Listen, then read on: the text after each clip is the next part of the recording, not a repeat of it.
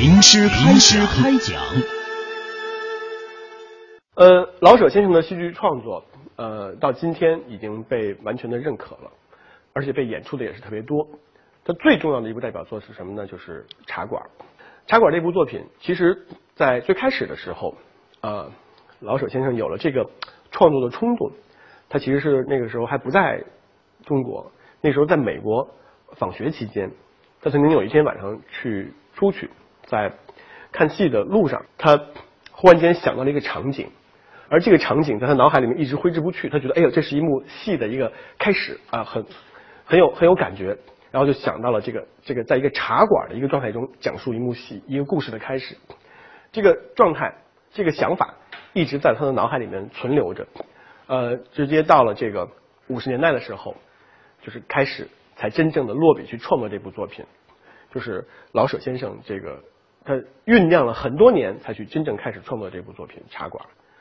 呃，这个茶馆名字叫裕泰啊，就是裕泰茶馆。呃，听着就很有北京范儿哈，就是老北京的那种风范啊。裕泰茶馆，它一共讲了三个历史时期的故事。呃，第一个时期就也就是第一幕戏，讲的是戊戌变法失败之后，啊，这个呃谭嗣同啊，这个乱党被斩首之后，在北京城啊人们的这种状态，人心惶惶的。戊戌变法又失败了，然后到处在抓乱党啊，各种人啊，就不能谈。茶馆里面都贴着莫谈国事啊，各种这个这些状态，这种资料，呃，包括还有很多这些嗯，这个呃牧师，然后在这个信基督的啊，这种各种力量在纠结在这一个呃时代里面，呃，正在讨论一个什么县太爷被这个牧师吊起来打会是什么什么什么样子。整个茶馆都在讨论这些事情，而这一幕开始的时候，特别生活化的场景，就是浓郁的生活气息扑面而来。就有过老北京生活的人，就有强烈的这个这种印象，而这些强烈的印象，特别自然的融入到戏剧创作当中，是很难很难的一件事情。呃，这个可能如果同学们演过戏的话，就会知道，就是在舞台上的时候。把生活原本的样子特别自然的流淌的呈现出来，呃，在剧作上是很难的一个东西。但老舍先生这部《茶馆》就做到了。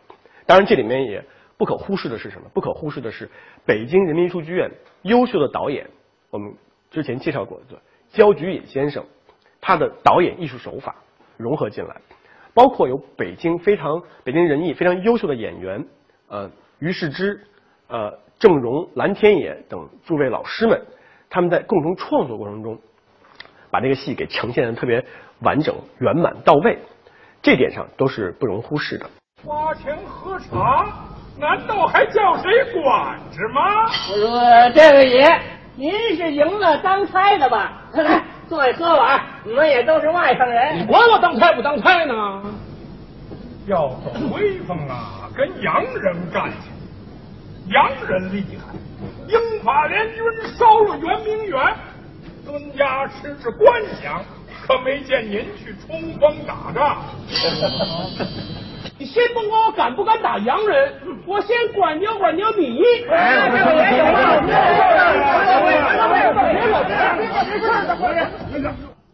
呃，这种生活化的场景，画卷式的展现，呃，在中国的话剧舞台上，呃，很少见，很难得。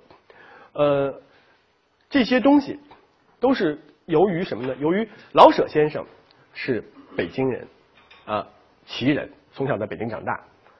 这个焦菊隐导演，天津人，但是大学是在北京上的，燕京大学，所以对北京的社会生活也是非常的了解。包括于世之，呃，等等这几位演员，也都在北京京城里面有着这种深厚的文化，或者说这种情感的底蕴在里面。所以他们创作这部作品的时候，能够呈现出更加丰富和更加强烈的表现力和感染力。就这点上来讲，就是说你对一个事物的热爱，或者说你对一个土一片土地的热爱，会直接能够影响到你对它的表达。这点上就能看得出来，这些老艺术家们对这个对这个城市、对这种文化的一种热爱的东西。好，第一个这个幕第一幕里面讲述的就是这个戊戌变法失败之后整个这个场景。呃，到第二幕的时候呢，呃，一下就跨越了很多年过去了，呃，就到了这个民国时期，这个军阀割据的时候，这个裕泰茶馆也经历了很多事情。满清王朝已经覆灭了，当时抓走这个这个常四爷的那些呃灰大褂们，当时给满清政府服务的这些人们，已经改头换面了，已经成为了呃新的军阀的这种走狗。呃，整个这个时代变化了以后，但却发现整个的人物关系没有变化。然后第三个时期呢，就是到了这个抗日战争胜利之后，啊，这个时候的一个北京城的一个状态。现在茶馆已经要改了，进入了一个呃新的时代，但是这些人人物关系还是没有被改变。呃，茶馆这个成就，它其实是一个国际性的成就，就是有媒体说这是东方戏剧的奇迹。曾经有一个国内的呃戏剧家对茶馆的评价是什么呢？说这种荣誉啊，这种国际性的荣誉，首先是这个老舍先生的。呃，老舍先生在。